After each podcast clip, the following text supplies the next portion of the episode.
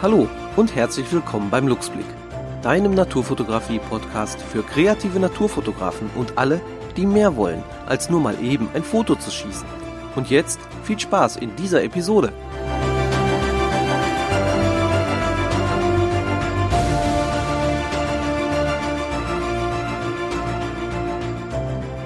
Du fragst dich vermutlich, ob du hier richtig bist und dir den nächsten Fotopodcast anhören solltest. Darauf will ich dir direkt eine Antwort geben. Du bist dir richtig, wenn du selber wirklich gute Naturfotos machen möchtest, auf die du stolz sein kannst. Wenn du in kurzer Zeit die besten Tipps und Tricks im Bereich Naturfotografie mitbekommen willst. Aber auch, wenn du erfahren möchtest, wie du die besten Reviere und Fotospots finden kannst. Und wenn du jetzt innerlich mindestens einmal genickt hast, dann bist du hier genau richtig. Hallo und herzlich willkommen beim Luxblick deinem Naturfotografie-Podcast für kreative Naturfotografen und alle, die mehr wollen, als nur mal eben ein Foto zu schießen. Mein Name ist Holger Hackenjos und ich wünsche dir jetzt viel Spaß bei dieser Episode. Mein Name ist Holger Hackenjos.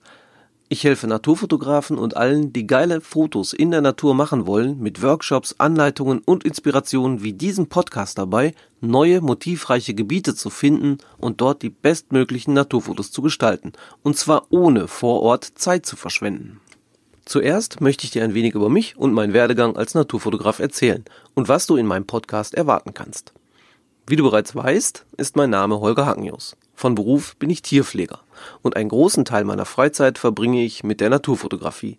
Ich liebe es, nach Feierabend in mein Hausrevier zu flitzen und dort altbekannte und hoffentlich neue, unentdeckte Motive abzulichten. Ab und zu muss ich aber auch etwas weiter weg, um meine Fotoideen in andere Länder zu verwirklichen. Eine weitere Leidenschaft von mir ist das Segeln. Zurzeit baue ich ein kleines, 40 Jahre altes Segelboot um. Mein Ziel ist es, mit diesem Boot zu den Fotospots zu kommen, die man mit anderen Fortbewegungsmitteln nur schwer oder viel besser gar nicht erreichen kann.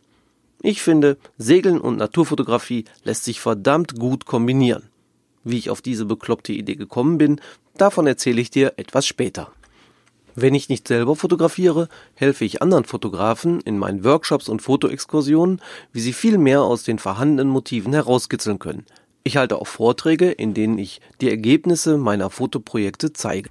Wenn du mehr über meine Arbeit erfahren möchtest, schau dir meinen Instagram-Kanal an. Den Link dazu packe ich dir in die Shownotes. Da findest du Bilder, auf die ich heute echt stolz bin. Aber das war nicht immer so. Auch meine Anfänge in der Naturfotografie waren echt holprig. Begonnen hatte alles an einem gemütlichen Grillabend bei einem neuen Bekannten, der selber begeisterter Naturfotograf war. Irgendwann kam das Gespräch natürlich auf sein Hobby. Und er zeigte mir seine umfangreiche Kameraausrüstung. Erinnerst du dich an den Moment, als du zum ersten Mal das Equipment von einem voll ausgestatteten Naturfotograf mit seiner Kamera und dem draufgeschraubten riesigen Kanonenrohr namens Objektiv gesehen hast? Diesen Moment werde ich wirklich nie vergessen. Ich kannte bis dahin von früher die handliche Kamera meiner Eltern mit fest eingebauter Optik. Beim Anblick dieser Ausrüstung ging meine Kinnlade bis auf den Boden. Nachdem ich so ziemlich alle Fragen über die Fotoausrüstung gestellt hatte, zeigte er mir seine Bilder. Das waren echte Kunstwerke und die beeindruckten mich noch mehr als sein Equipment. Ich wusste, das und genau so will ich Bilder machen. Es war natürlich nicht schwer, meine Gedanken zu erraten. Dieser Kameravirtuose gab mir den Rat, dass ich erstmal üben sollte mit dem, was ich mir leisten kann. Ich kaufte mir also eine einfache Einsteigerspiegelreflexkamera mit Kit-Objektiv. Als endlich alles geladen war, ging ich sofort raus in die Natur. Und ich nahm das wildeste Tier vor die Linse, welches ich finden konnte. Eine Stockente mit ihren Küken. Ich war inzwischen einer Naturfotografengruppe beigetreten, denn ich wollte unbedingt von gestandenen Fotografen lernen. Denen zeigte ich also meine ersten Bilder und fragte begeistert nach ihrer ehrlichen Meinung, was sie denn von meinen Bildern hielten. Denn ich fand das Ergebnis toll, so richtig toll, bis ich die Beurteilung meiner Fotos bekam. Die Fotografen waren freundlich und sehr ehrlich zu mir. Also wirklich ehrlich. So ehrlich, dass es schon richtig weh tat. Du kannst dir vorstellen, dass ich echt geknickt war und eigentlich am Boden zerstört war. Gegen Ende des Abends erhielt ich den Rat, es weiter zu versuchen und mit viel Geduld würde ich es bald schaffen, die Fotos zu kriegen, auf die ich stolz sein werde. Naja, man kann wirklich einiges über mich sagen, aber bestimmt nicht, dass ich geduldig bin.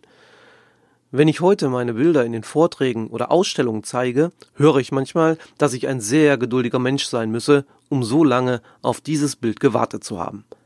Meine Frau umschreibt meine diesbezügliche Eigenschaft perfekt. Sie sagt immer, der hat keine Geduld, aber er kann verdammt stur sein. Stimmt. Wenn ich ein Motiv haben möchte, dann bleibe ich dran, bis es so ist, wie ich es mir vorgestellt habe. Ob man dazu Geduld sagen kann, wer weiß. Nach dem Abend in der Fotogruppe war ich also mehr stur als geduldig.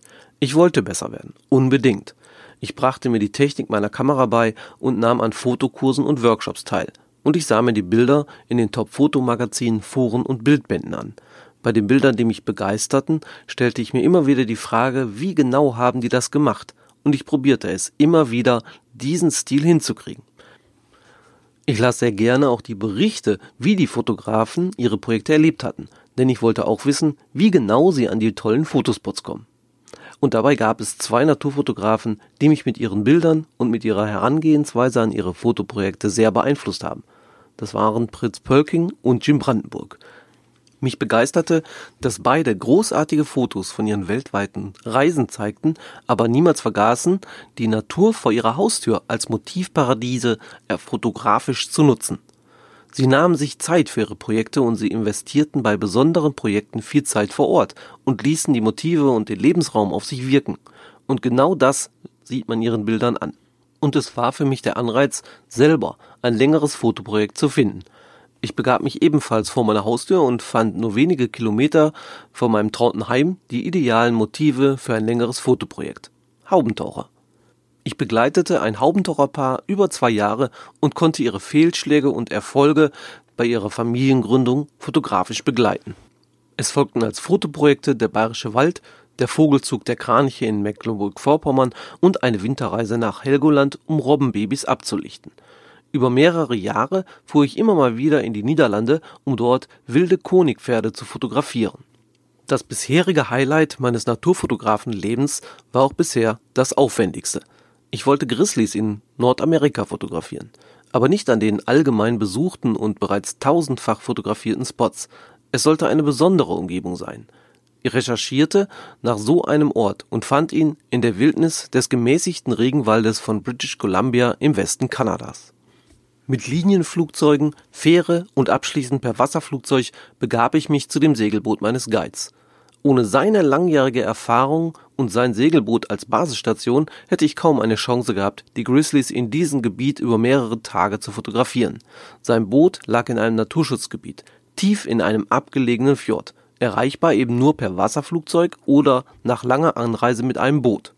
Mein Guide führte mich zu den Grizzlies, die ich hautnah ablichten konnte, während sie Gras fraßen, nach Muscheln suchten und sich um ihre Jungen kümmerten.